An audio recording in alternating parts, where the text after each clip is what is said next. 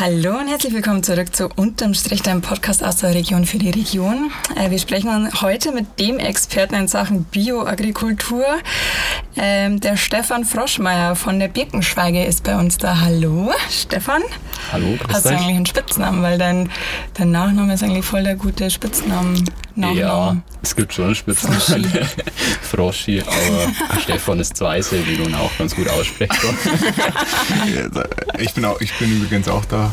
Der, der Walle ist auch da, der Kami. ähm, und wir haben ja eine Gemeinsamkeit, dass wir zusammen zur Schule gegangen sind. Und ich wollte gerade sagen, dass an den Spitznamen kann ich mich auch noch so ein bisschen erinnern. Aber ich, die Tendenz oder was dir lieblicher, ja. äh, lieb, äh, lieblicher. lieblicher, was dir lieber ist, ist ja ganz klar rauszuhören. Ja, doch. Das ist übrigens unser zweiter Fail. Wir mhm. haben schon mal einen Gast gehabt und quasi ihn auf seinen Spitznamen angesprochen und der hat dann auch relativ deutlich äh, zu erkennen gegeben, dass ihm sein echter Name lieber ist. wann seid ihr gemeinsam in Klasse, also wann wart ihr in der Klasse gemeinsam? Erste bis oh. ganz am Anfang ja, oder in, in, der Mitte oder zum Schluss? Vielleicht so ab Mitte bis Ende gefühlt. Ich wüsste gar nicht, ob wir jemals in einer Klasse gemeinsam waren. Okay, krass. Wahrscheinlich dann bloß in der Oberstufe, das kann gut sein. Ja, in der Oberstufe ist man ja quasi immer. Da ist man eine große Gemeinschaft. Und Community. Aber äh, Stefan, dann fangen wir doch erstmal so an, dass du dich ein bisschen vorstellst. Wir haben so ein bisschen die Erfahrung gemacht, dass die, wenn, wenn sich die Gäste selber vorstellen, dass es dann einfach ähm, am ausführlichsten ist und so die Leute dich dann wirklich kennenlernen. Was bist du und äh, wer, wer, bist du und was machst du? Was bist du? was bin ich? Und dann ja, wie viele? Ja. Genau. ja, also ich bin der Stefan Froschmeier, wie schon gesagt, und ähm, im Grunde die frühen Jahre äh, sind ganz gut schon dadurch zusammengefasst, dass ich dann irgendwann mit Valentin in die Schule gegangen bin. Also ich komme aus Ingolstadt, bin hier geboren und aufgewachsen. Ähm, sogar hier im Augustinviertel, das sich ja rund um den 80-20 Standort auch erstreckt. Mhm. Ähm, oder 80-20 erstreckt sich über das Augustinviertel. so oder so. Ähm, genau, Katharinen-Gymnasium in die Schule gegangen, ähm, habe dort auch mein Abitur gemacht und nach dem Abitur habe ich begonnen, Agrarwissenschaften zu studieren in Freising an der TU München. Mhm. Und ja, dort bin ich auch der TU München relativ lange treu geblieben. Also ich habe dort meinen Bachelor gemacht und auch meinen Master dann. Ähm, parallel war ich auch schon immer natürlich zu Hause mit aktiv. Äh, mein Vater hat schon landwirtschaftlichen Betrieb im Nebenerwerb geführt und von daher ist man natürlich der Landwirtschaft schon sehr früh nahe gekommen und mhm. hat das auch sehr früh immer miterlebt, was da alles zu tun ist. Genau, ja, ähm, gut, Landwirtschaft ist so Beruf, Berufung. Natürlich habe ich auch noch diverse Hobbys und ja. äh, versuche meine Freizeit, die sich irgendwo rund um den Beruf erstreckt, wie es jedem wahrscheinlich so geht, dementsprechend auszugestalten. Also du bist ein ganz normaler Mensch. Ich bin ein ganz normaler Mensch, würde ich damit sagen, genau. Schön. Ähm, genau. Und seit 2017 bin ich jetzt äh, selbst Unternehmensgründer sozusagen oder mhm. äh, habe ein, mein eigenes Unternehmen ähm, damals aufgebaut aus dem Nebenerwerbsbetrieb meines Vaters heraus und habe jetzt eben ganz im Süden von Ingolstadt zwischen Zuhöring und Karlskron einen neuen Standort eröffnet, ähm, auf dem wir Legehennenhaltung betreiben und wo wir sozusagen die Landwirtschaft jetzt in der Form, wie ich sie mir erdacht habe, ähm, äh, durchführen können und mhm. ähm, neben den Hühnern und Getreide, das wir auch handeln und ähm, aufbereiten mhm. und ähm, den zahlreichen Feldgemüsen, die wir dann auch anbauen und dort ähm, zum Teil eben nur aufbereiten. Genau habe ich eben dieses neue Unternehmen geschaffen und Mhm. Genau. Weil du angesprochen hast, äh, du konntest es dann so umsetzen, wie du das gedacht hast. Ja. Was sind da deine Ideale oder deine Vorstellungen? Ja, genau, da ist es eben vielleicht auch mit dem Begriff Bioagrikultur ähm, mhm. zusammen zu sehen. Im Grunde will ich eine Landwirtschaft durchführen, die sehr divers ist, mhm. die äh, den äh, den Gegebenheiten vor Ort aber auch angepasst ist. Also wir haben ja hier eine sehr ausgeprägte Kulturlandschaft auch, gerade im Süden von Ingolstadt mit relativ kleinen Strukturen. Und da bietet es sich eigentlich an, dass man eben auch eine sehr vielfältige Landwirtschaft dort betreibt. Ähm, von daher habe ich eben verschiedenste Standbeine auch in dem Zuge mit aufgebaut. Genau. Okay. Und was sind das für, für Standbeine? Ja, also zum einen die Hühnerhaltung, die sich so eingliedern in das, in das gesamte Unternehmen als die Tierhaltung und mhm. auch als der Produzent von Düngemitteln und Nährstoffen, die wir dann im Ackerbau wieder gut gebrauchen können. Mhm. Und ähm, dann auf dem Acker haben wir eine sehr große Vielfalt an verschiedenen Kulturen. Also es sind heuer 15 verschiedene Dinge, die wir anbauen. Was ähm, fällt da so rein? Ja, also natürlich klassisch Getreide, Kulturen, dann ähm, Körnerleguminosen zum Futter oder Soja auch, der für Tofu-Produktion verwendet wird. Mhm. Vielleicht so als kleiner Funfact am Rande, heuer haben wir auch einen Hanf im Anbau, ah. wo dann CBD-Produkte draus ähm, gemacht werden. Und das Ganze in Summe ist eben so ein bisschen meine Herausforderung auch, dass man eben eine so vielfältige Fruchtfolge gestaltet, die dauerhaft nachhaltig ist und ähm, die sich auch in die Kulturlandschaft gut einfügt. Mhm. Nicht schlecht. Da habe ich auf jeden Fall dann später noch eine Nachfrage, aber da kommen wir am Ende dazu, bezüglich der äh, Hennen-Problematik. Aber das ja, beschäftigt uns nämlich hier oft in einem anderen Kontext. Aber Echt? Henne oder Ei, oder? ja, gut, jetzt können wir es mal wegnehmen. Weil, also diese Floskel beschäftigt uns natürlich oft. Und du als Experte kannst vielleicht ganz kurz was dazu sagen. Was, was, was, war, denn, was war denn jetzt zuerst da? Die Henne oh, oder das Ei? Das ist die die Gretchenfrage. die Gretchen ist da. Gut, aber also ich merke irgendwie, du drückst dich so ein bisschen, du wirst es auch nicht lösen können. Ich glaube, ich werde es nicht Ich habe es mal gesehen auf Galileo, aber ich habe es natürlich wieder vergessen. Ich glaube, es war die Henne. Na, das Ei. Oder? Naja. War die Henne? Oder doch die Henne? Ist ja wurscht. Ähm, zurück zum Thema. Gut, das war ein bisschen Thema. Ähm, was mich interessiert, wir erleben jetzt irgendwie so einen Bio-Boom und alle äh, stürzen sich auf Bioprodukte und der Konsument hat eine wahnsinnige Auswahl, die eigentlich auch schon gar nicht mehr transparent und durchsichtig ist. Wie, wie erkenne ich denn jetzt eigentlich ein gutes Produkt, wo ich auch weiß, ja, da kann ich jetzt drauf bauen und das, das ist gut für mich? Ja, wie du schon sagst, man hat eine sehr große Auswahl. Ja. Dementsprechend ist die Entscheidung tatsächlich schwierig. Also es gibt gerade in Bezug auf ähm, Bioprodukte schon Siegel, die sehr verlässlich sind und ähm, an die man sich auch ganz gut halten kann. Zum einen das kennt wahrscheinlich jeder, dieses äh, grüne Blatt mit mhm. den Sternen. Ja. Das ist das EU-Bio-Siegel und das sagt schon mal aus, dass das Produkt, das du da in der Hand hältst, ähm, nach den Richtlinien der Europäischen Union für ökologischen Landbau erzeugt wurde, die auch vor unabhängigen Kontrollstelle immer kontrolliert werden. Und wenn man das in der Hand hat, dann kann man sich schon mal darauf verlassen, dass eben das Produkt ohne synthetische Pflanzenschutzmittel und ohne chemisch-synthetische Düngemittel produziert wurde. Ist also schon mal eigentlich ein ganz gutes Einstiegslevel. Ähm, in Deutschland haben wir dann noch zusätzlich Verbände. Das kennt man wahrscheinlich auch. Die äh, Logos Bioland, Naturland sind die beiden größeren in Deutschland. Dann Demeter ist jetzt auch ganz bekannt im Zusammenhang mit der großen Einzelhandelskette oder Biokreis hier im Süden. Ähm, und diese Logos oder Siegel ähm, zeigen eben noch, dass über den EU-Biostandard hinaus weitere Richtlinien eingehalten werden. Mhm. Also unser Hof zum Beispiel wirtschaftet nach den Naturlandrichtlinien.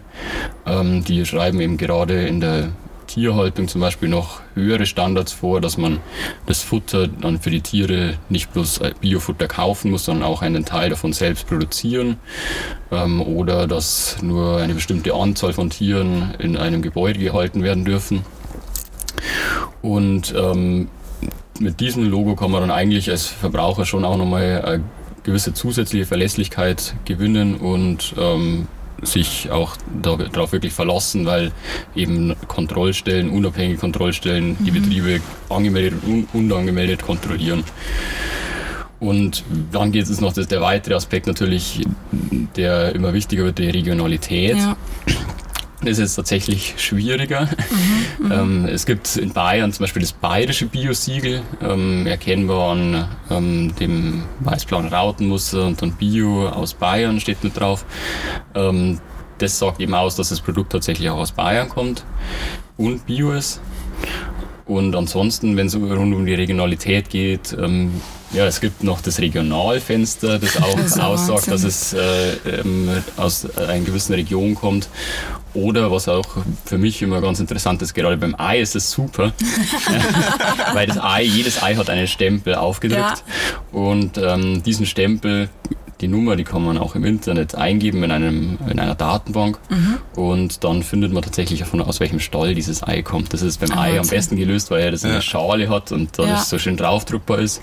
Das ist beim Fleisch oder bei anderen Produkten natürlich schwieriger, mhm. aber ich glaube, dass sich da auch in den nächsten Jahren gerade auf Wunsch äh, vieler Konsumenten das schon noch verbessern wird, mhm. diese Transparenz, auch im Zusammenhang mit der Digitalisierung, die ja mhm. da ganz gut dann Prozessketten darstellen kann und das mhm. erst möglich macht, dass man wirklich vom, vom aufgezogenen Tier bis zum Endprodukt ähm, eine Kette darstellen kann, die vorher mit reiner Papierdokumentation ja. etwas schwierig geworden ja. wäre.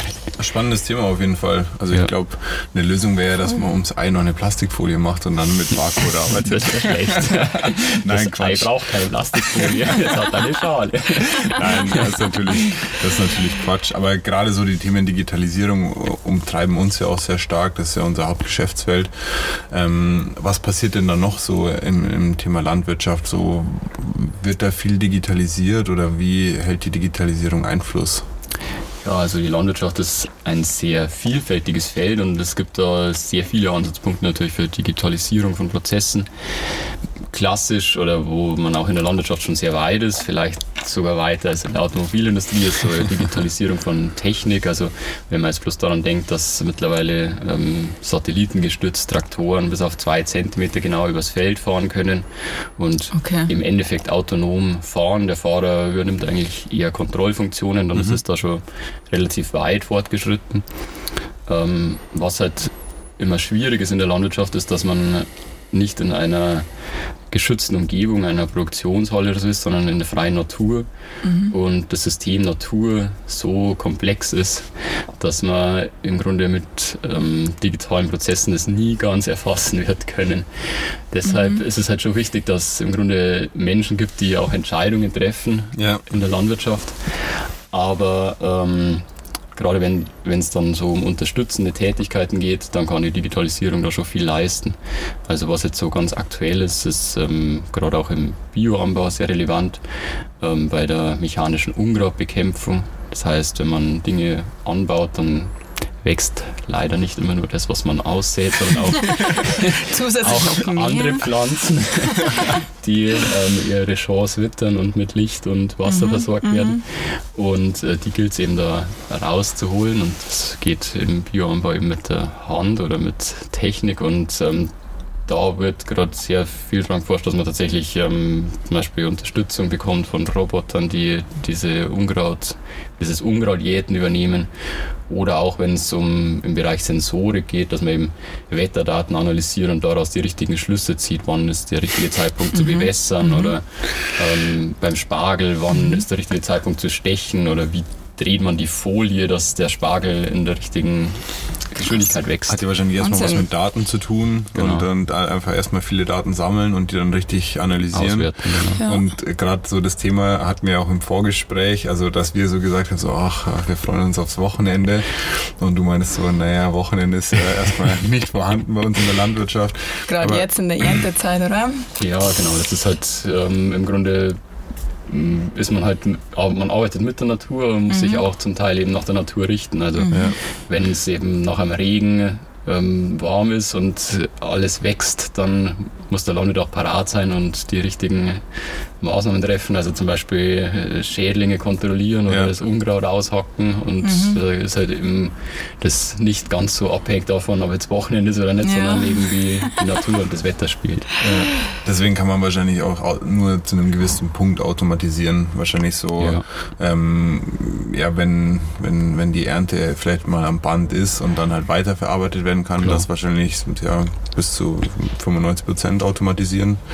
Aber also die Maschinen oder wann aufs, wann aufs Feld rausgefahren wird, ist halt deine Entscheidung, oder? Genau, diese Entscheidungen, die ähm, rühren eben aus einer gewissen Erfahrung, die auch so ein bisschen über Generationen mitgegeben wurde. Wobei nur auf dieser Erfahrung darf man sich auch nicht ausruhen, weil dann verändert sich auch nichts. Das ist ja auch wichtig, dass man, wenn man gerade wenn sich die Umwelt verändert, jetzt im Zuge vom Klimawandel mhm. oder so, dann muss man auch darauf reagieren können. Also ja. Erfahrung und Wissen sollte richtig kombiniert werden.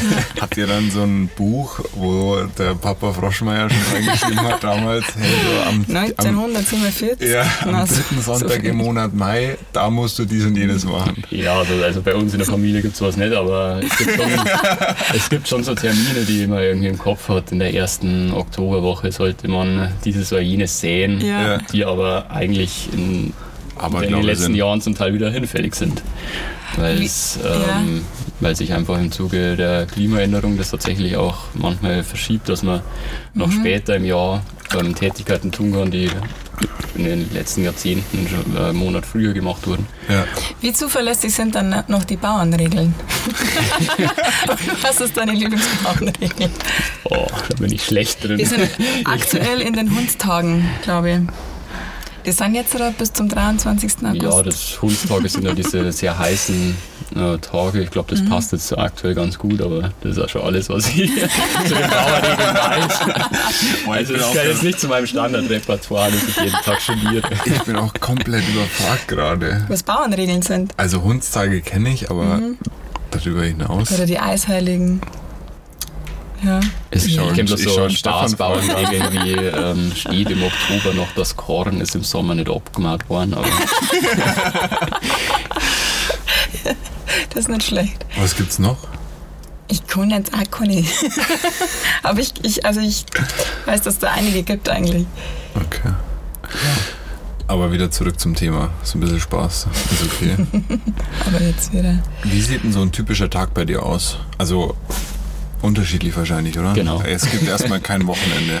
Ja, es, jetzt kann man nicht pauschal sagen, im Winter gibt es schon mal Wochenende, wobei Wochenende natürlich immer ausgeklammert Tierhaltung, weil das muss jeden mhm. Tag laufen. Also die Hühner wollen gefüttert werden und ähm, die Eier sollen auch das läuft noch nicht werden. automatisiert. Ja. doch, natürlich. Also die Fütterung läuft schon automatisiert, mhm. aber ähm, trotzdem sollte, will das Huhn jeden Tag seinen Herrn sehen. Also ja. dass man einfach mal einen Tag nicht in den Stall geht, ist, ist nicht. Ja. ähm, genau. Ansonsten mein typischer Tag ist, kann man eigentlich echt nicht so als Standardtag irgendwie sehen. Irgendwann in der Früh stehe ich auf, je nachdem, was halt zu tun ist, äh, mal früher, mal später. Äh, und dann geht man einfach da rein auch die Dinge so durch, die es halt zu tun gibt. Eigentlich sowas, wie es genau. bei uns auch ist. Ja, mhm. E-Mails erstmal.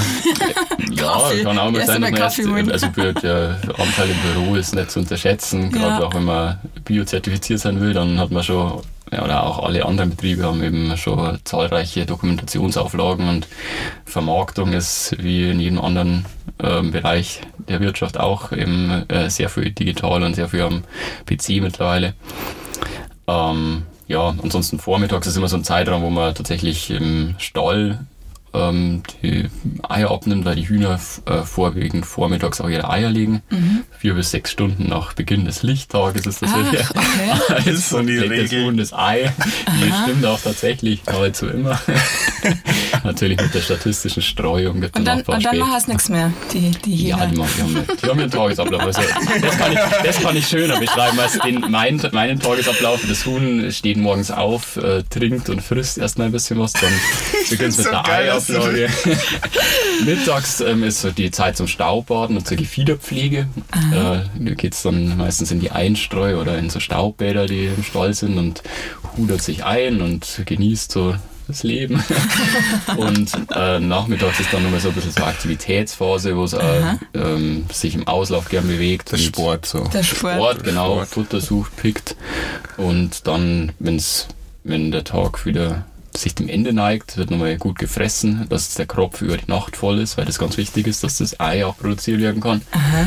Und dann, wenn es finster wird, geht es irgendwann auf einen erhöhten Punkt. Das sind die Sitzstangen im Stall, ähm, wo es geschützt ist vor Beutegreifern. Mhm. Und dort verbringt es dann die Nacht. Ah, ja. Dann geht es am nächsten Tag wieder so weiter. Das, das ist gar nicht so schlecht an. Regelmäßiger Tagesablauf. Und äh, wenn man jetzt mal zurückkommt äh, zu euch, zu, zu eurer Landwirtschaft. Du hast die Frage ja ganz geschickt ganz umschifft, ja. also auch jetzt echt interessant. Ähm, aber trotzdem, nochmal noch mal zu euch, zu eurer ähm, Birkenschweige. Wenn man da jetzt hinfährt, oder was, was erstmal so, was passiert mit euren Produkten? Wo kommen die hin? Also der geringere Teil ist ähm, der Teil, den man direkt vor Ort kaufen kann. Also wir mhm. haben ähm, einen Eierschrank an der Birkenschweige und auch in der Samberger Straße, hier mhm. gleich um die Ecke. Ähm, da kann man eben die Eier fast tagesfrisch immer ähm, im Schrank kaufen und kann die Produkte direkt erwerben. Ansonsten haben wir eben vermarkten unsere Produkte sehr viel an die Lebensmittelindustrie, wenn man das so zusammenfassend sagen kann. Also die Eier vermarkten wir an Packstellen, die dann die Eier nach Größenklasse sortieren, die sie in Papierschachteln abpacken und je nach Bedarf dann ähm, an die verschiedenen Abnehmer liefern. Also das ist der höherpreisige Lebensmitteleinzelhandel. Also im Discount findet man unsere Eier nicht und so Biofachmärkte, die man ja auch bei uns mehrere in Ingolstadt hat. Mhm.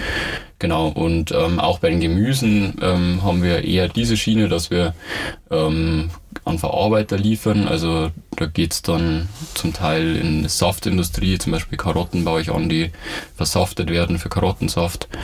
Oder Sellerie, die wir im Anbau haben, da wird dann Suppengemüse draus gemacht.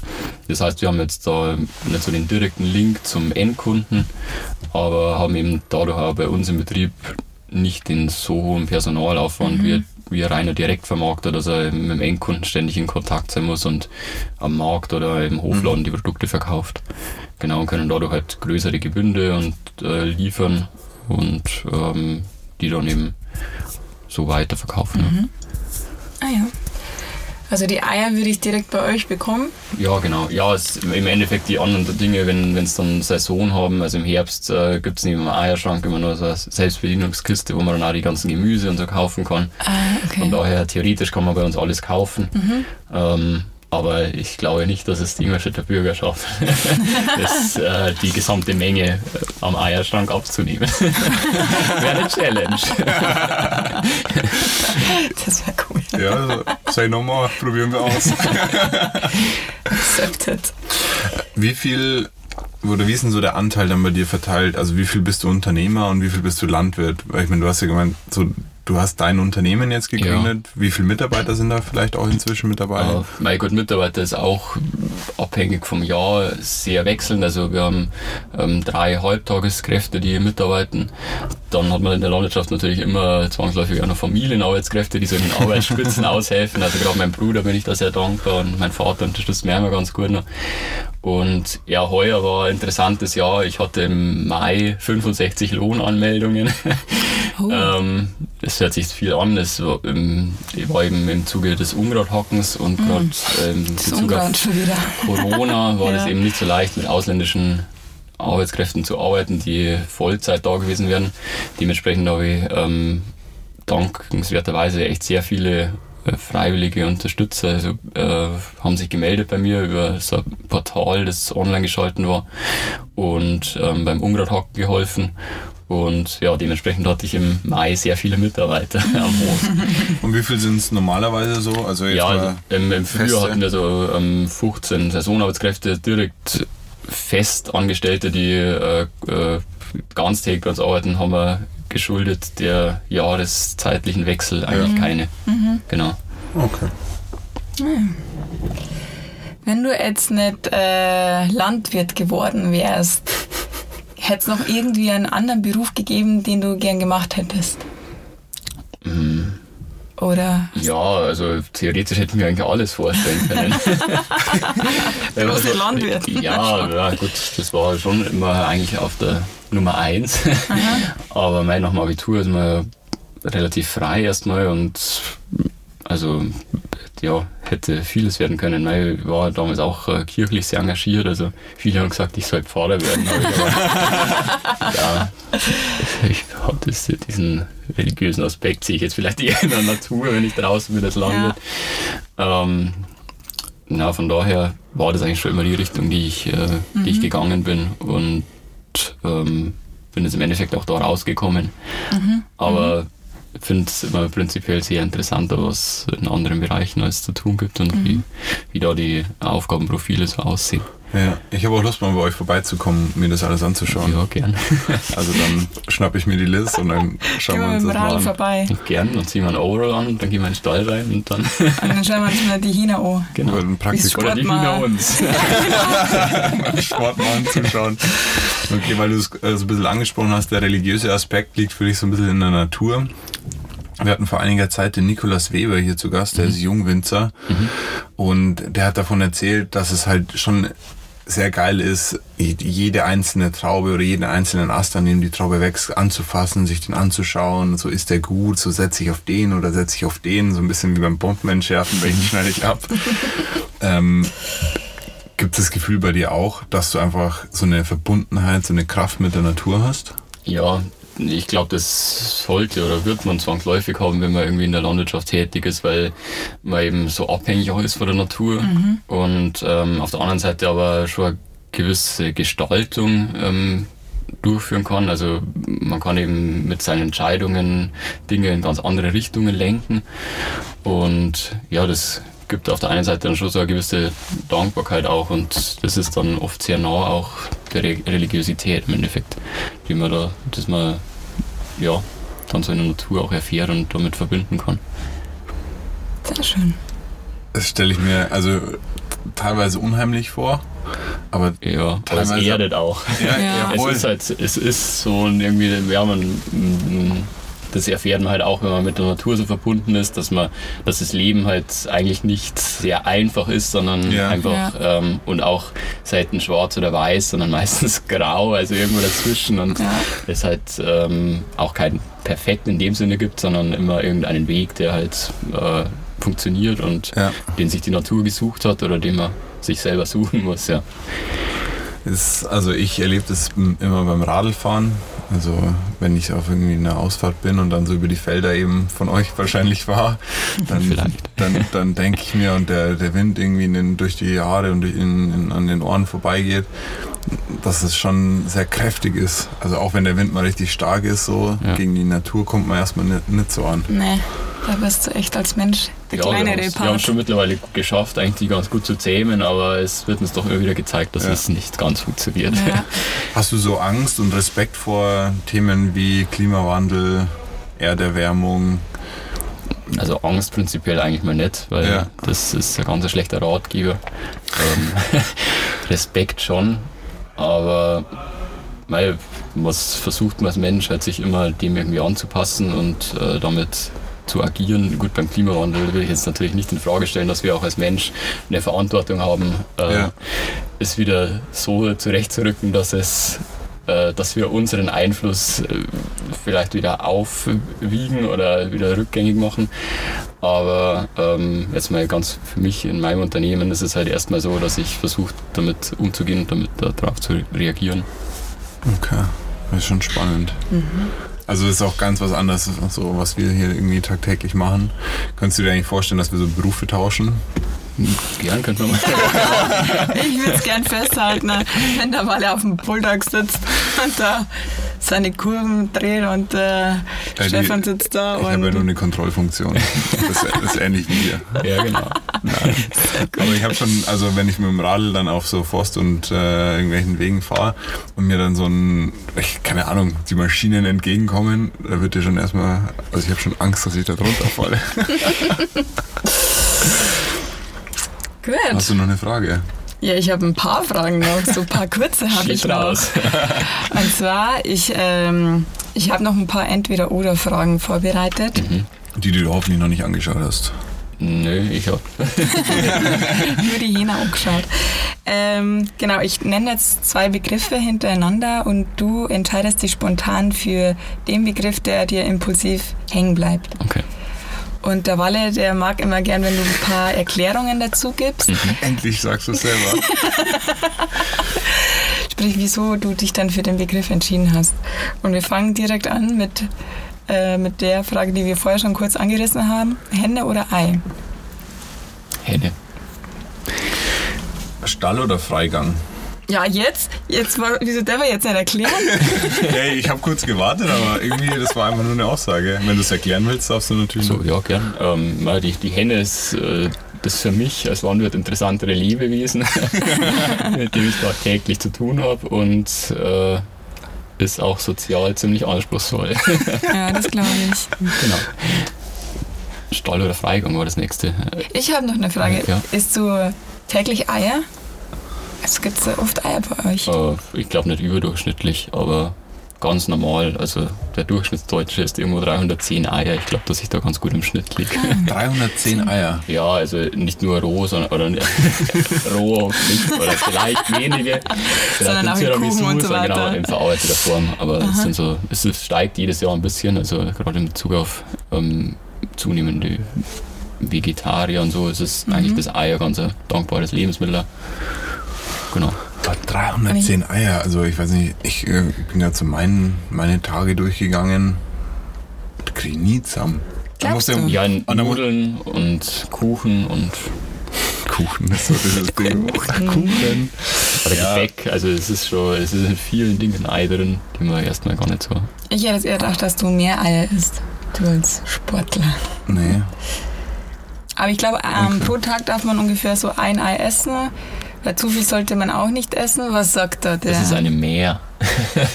ähm, also in der Vergangenheit wurde ja sehr viel über Cholesterin gesprochen. Ähm, es ist aber so, dass das Cholesterin gibt es in verschiedenen Cholesterinstrukturen und die Cholesterinstruktur, die im Ei ist, ist für einen Menschen nicht schädlich. Also man kann auch mehr Eier essen und äh, so wurde es mir gelehrt. Also, ich will jetzt nicht in Medizin rein plaudern, aber ähm, man kann auch mehr Eier essen, ohne äh, negativen äh, ja, Fol- Folgeerscheinungen davon zu ich tragen. esse schon gern Eier eigentlich. Echt? Mhm. Da holen wir uns mal jemanden, der sich auskennt. Aber prinzipiell sollte es einfach jeder so machen, wie er mag. Ja, genau. Also Genau. gerade in Bezug auf Ernährung sehe ich das sehr pragmatisch. So viel und so, so und in der Qualität, wie es einem schmeckt und wie man es gern hat. Sehr gut. So, jetzt, äh, jetzt bin ich fertig. Nächste Frage. Stall jetzt- oder Freigang was? Stall. also, wenn ich ein Huhn, oder man sieht es auch bei den Hühnern jetzt gerade, wenn es so heiß ist, dann bin ich lieber im Stall, weil da ist es äh, klimatisiert und angenehm, aber ohne Freigang ist ein Stall auch nichts. Erwischst du dich oft dabei, dass du die Hühner einfach ein bisschen beobachtest in ihrer Art, wie sie sind? Oder Ja. kennst du also, wie viele Hühner habt ihr eigentlich ungefähr? Also wir haben 4 mal 3000, das heißt 12.000 Hühner insgesamt. Und ich wollte schon fragen, gibst du denen einen Namen? Aber das ist, glaube ich, wahrscheinlich unmöglich. Ja, äh, Ein paar ein schon. paar wenige. Wo ist Marie? Wo ist Marie? Ein paar so äh, interessante Hühner hat man dann doch manchmal. Oder äh, bei der letzten Herde hatte ich ein paar Zwitter drin, das war sehr Oh. interessant, die so zu, dann wird in der Herde zu sehen. Genau. Okay. Also das Leben ist nicht schwarz oder weiß, es, es Ja, gibt auch ja. dazwischen, das Ja, sieht man auch bei den Hühnern. abgefahren. Braune Eier oder weiße Eier? Cremefarben. das ist eine coole Frage, aber ich habe jetzt seit Mai habe ich tatsächlich neue Hühner. Das sind weiße Hühner, die aber so eine Kreuzung aus weißen und braunen sind. Das Ach, heißt, das die ja legen cool. Cremefarbene Eier. Und die wurden im europäischen Markt eigentlich speziell damit etabliert, dass alle Bruderhähne von ihnen aufgezogen werden. Und immer wenn du ein cremefarbenes Ei kaufst, dann weißt du, da wurde auch der Bruder mit aufgezogen. Mhm. Genau, Ach, das ist ja von schön. daher. Meine Oma hat auch Hühner, also vielleicht so zehn. Und ähm, die hatte mal Ei, ähm, Hühner, die so grünliche Eier gelegt hat. Ja, genau. Das Also sind Cholesterineier, oder? Ja, angeblich haben diese Grünleger äh, weniger Cholesterin im Ei, ja genau. Ah, Ähm, das war auch immer genau, ja, ganz also, witzig. also so ursprünglich äh, aus der Hühnerzucht heraus gibt es dreierlei. Also es gibt Braunleger, Weißleger und Grünleger. Mhm. Und ähm, ja, die wurden eben über die Jahre hinweg bezüchtet. Und ja, in der kommerziellen Haltung haben sie halt vor allem die Braunleger oder die Weißleger so als Hybride mittlerweile durchgesetzt, weil die die meisten Eier im Jahr Mhm. schaffen zu legen. Wie viele Eier legt denn so ein... So ein Huhn. Ich habe Das total Thema- viele Fragen jetzt noch. Das Thema hat dich schon echt gecatcht, gell? Ja. Ich habe so ein bisschen Angst, dass du nochmal irgendwie deinen Beruf äh, wechseln willst Ja. äh, zur professionellen Henne so. Jetzt Hühnerbeobachterin. Ja, also so ein Huhn, äh, je nach Legeleistung, das heißt, äh, je nachdem wie Wir sprechen Ähm, vom durchschnittlichen Huhn. vom durchschnittlichen Huhn, also jetzt im Biobereich so zwischen 260 und 300 Eier im Jahr. Ja. Genau, und das ist ja ganz interessant, weil wenn der Deutsche ungefähr 310 Eier Mhm. isst, also jeder braucht eigentlich mindestens ein Huhn, dass er so seinen Eierbedarf decken kann. Ja, dann braucht jeder noch sein Huhn, das er beim KFC dann essen kann. So. Das, ist halt, ja, das genau. ist halt irgendwie das Traurige irgendwie. Ja, äh, genau. Aber, ja, oder wahrscheinlich mehr als nur ein Huhn wird da pro Fleisch bin ich, hm, weiß jetzt die genauen Zahlen ehrlich gesagt gar nicht. Ja. Aber ja, das ist ein interessantes Thema, das du ansprichst, dass halt tatsächlich ähm, auch die, die Zucht und die Haltung ganz auseinandergedriftet sind. Also das eine ist eigentlich die Eierproduktion über die Legehennen, die speziell aufs Eierlegen gezüchtet wurden. Und die andere Schiene ist eben die Geflügelmast, wo dann ähm, eben das Endprodukt ein Masthähnchen ist. Und ähm, man versucht zwar jetzt im Biobereich eben über so Dinge wie Bruderhornaufzucht dann auch die männlichen Tiere bei den Legehennen mit aufzuziehen und das quer zu finanzieren oder es gibt da Ansätze, dass man die Züchtung wieder zurückdreht oder eine neue Züchtung aufbaut, wo man versucht auf Eier und Fleisch zu züchten. Aber das ist eben sehr schwierig, weil es ähm, zum Teil konträre Zuchtziele sind. Also es war sehr einfach, oder was heißt sehr einfach, das will ich jetzt auch nicht sagen, aber es war einfacher, ähm, die Hühner dahin zu züchten, sehr viele Eier zu legen ähm, oder sehr viel Fleischansatz gerade an, Brust oder, an der Brust oder so ähm, zu erreichen. Aber beides gleichzeitig zu erreichen, ist nicht so leicht. Krass. Irgendwie habe ich so ein bisschen Respekt und auch, also ich, in dieses Thema will ich gar nicht so sehr ein, eintauchen, weil also es wäre wahrscheinlich wichtig, dass man da mal ein bisschen mehr ähm, diese Thematiken beleuchtet, weil es einfach nicht gesund ist, wahrscheinlich auch fürs Huhn. Ja, also also dieser, bei- bei- dieser krasse Fleischkonsum dann oder halt auch die Zucht dahin, dass der Fleischkonsum ermöglicht wird. Auch bei der, bei der ähm, Mast Richtung Fleisch muss man schon sagen, dass man vielleicht auch schon etwas zu weit gegangen ist, wenn halt zum Beispiel das Knochenskelett des Huhns ähm, das nicht mehr tragen kann, was äh, an Brustansatz das ist. Ähm, das ist aber, ich spreche jetzt eher im konventionellen Bereich, weil man im Biobereich längere Mastzeiten hat und auch andere Rassen und Ja. auch die Fütterung gar nicht so mitziehen kann, dass man, dass man diese, diese schnellen Zuwächse erreichen kann. Ja. Aber wenn man, das hört man auch in den Medien oft, eben diese Proteinimport mit Sojabohnen und dann eine sehr schnelle Mast und in der Kombination mit der Zucht, dann ist das schon ein Thema, den, das wir als Gesellschaft auch diskutieren sollten und vielleicht in Zukunft auch unser, unseren Konsum da umstellen sollten. Aber Shoutout an alle. Ja, klare Botschaft an der Stelle, auf Ja. jeden Fall. Abgefahren. Zurück zu den Entweder-Oder-Fragen. Ja. Jetzt sind wir nochmal ordentlich abgeschwichen. Ähm, also hier steht Eule oder Lerche. Und in Klammern Frühaufsteher oder Spätaufsteher. Das ist so ein Insider, den check ich jetzt erstmal nicht. Kannst du das erklären vielleicht sogar? Äh, gut, die Lerche wird ist früh wach. Also wenn man mal früh um fünf draußen ist, dann äh, zwitschert, zwitschert die schon über die Feldlerche über den, über den Feldern. Und die Eule, schätze ich mal, die ist eher in den Chillt. Nachtstunden aktiv und schläft tagsüber. Gut, also erstmal gar nicht so kompliziert. Habe ich mir Ja. so Ja, ich glaube, relativ einfach. Ja, meistens bin ich doch tatsächlich eher die Eule. Also Echt? Ähm, es wird dann eher mal später, als dass ich zu früh aufstehen würde. Aber vielleicht ist es auch bloß subjektiv der Eindruck. Also jetzt im, ja, im Sommer, wir haben sehr lange Tage, dann muss man halt auch sehr früh aufstehen, ja. Das heißt dann, was ist so der. Wann bist du heute aufgestanden? Heute ging es eigentlich, heute war es irgendwo kurz nach sechs, als ich aufgestanden bin. Bei mir auch. Das ist ganz human. Nee, aber 6 Ja. Uhr, ich hätte jetzt eher bei dir, dass es in die Richtung, weiß nicht, 5 geht Fünf, oder so. Ja, gibt es auch mal Tage. Aber selten. Selten. Ja, ja, das ist vielleicht auch, meine, die, Hühner sind auch erst etwas später wach, weil die ja abends auch ähm, draußen sind, bis finster wird, weil sonst Ja. gehen sie nicht in den Stall zurück. Dementsprechend äh, stehen die auch erst so irgendwann um sieben oder so auf, sechs, sieben. Ähm, ja, genau. Und ja, vielleicht ändert sich das auch mal, wenn ich irgendwann älter werde, dass ich dann früher aufstehe und dann in den Morgenstunden schon Büro mache oder so. Stimmt. Das ist immer meine große Hoffnung.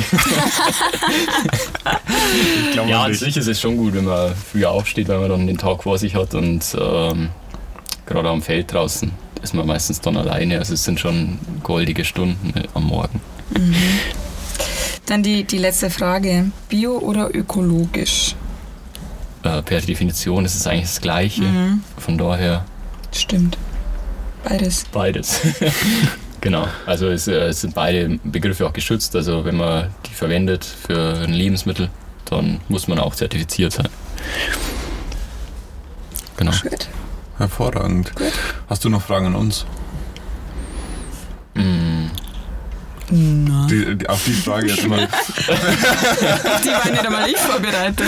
auf die Frage ist immer niemand vorbereitet. Das können sich die Gäste der Zukunft ja mal äh, Vormerken. Das können sie sich schon mal vormerken. Ist auch gut, die kommt jetzt am Ende. Dann sehen wir mal, wie viele Leute den, äh, uns dann bis zum Ende hören. Aber sonst. Ja, ähm, könnt ihr euch vorstellen, äh, in der Natur als Landwirt zu arbeiten auch, ja? Oder ist es so abgefahren, weil ich, am Anfang habe ich gesagt, ja, oder ihr habt festgestellt, ich bin ein normaler Mensch, vielleicht bin ich es ja gar nicht. weiß ich, Liz, kannst du das? Ähm, also direkt Landwirtschaft. Ich muss sagen, ich komme ähm, aus dem ländlichen und wir haben auch relativ, also wir haben halt Wälder und auch ein paar Äcker mit Mais und, und Kartoffeln. Also viel ist es nicht, nicht so viel wie äh, bei euch definitiv. Und für den, für den Rahmen ist es in Ordnung, aber wahrscheinlich nicht überlebensfähig. Und wenn, dann müsste es man, glaube ich, eher größer aufziehen und mir, glaube ich, ein bisschen zu heftig. Okay. Ich kann es mir irgendwo schon vorstellen, aber ich weiß, dass ich äh, überhaupt keinen grünen Daumen habe. Weiß nicht, ob man den dafür braucht. Oder so Diesel vielleicht. So Schlecht Verständnis vielleicht, ja. nicht. Ähm, aber ich komme mal vorbei und mache ein Praktikum bei dir. Okay, cool. Das Nee. machen wir gleich. Hervorragend. It's a match. Da musst Ja. du aber dann auch einen Tag hier bleiben, mal Praktikum hier machen. Okay. Sehr schön. Oder du belieferst uns mal mit ähm, Obst, äh, ähm, nicht Obst, aber Gemüse und Eier. Können wir ein. Sehr schön. Cool. An der Stelle nochmal herzlichen Dank, dass du dir Zeit genommen hast. Trotz schön, dass du da Ernte, warst. Stress und äh, ja, Wochenendstimmung. Sie ist ja bei dir nicht gilt. Gut. Die Aussichten sind ja ganz gut jetzt erstmal Ja, am Wochenende. Genau. Hervorragend. Gut, dann viele Grüße in die Runde an alle, die uns zuhören und bis zum, Bis zum nächsten nächsten Mal. Mal. Tschüss. Ist gut. Ciao.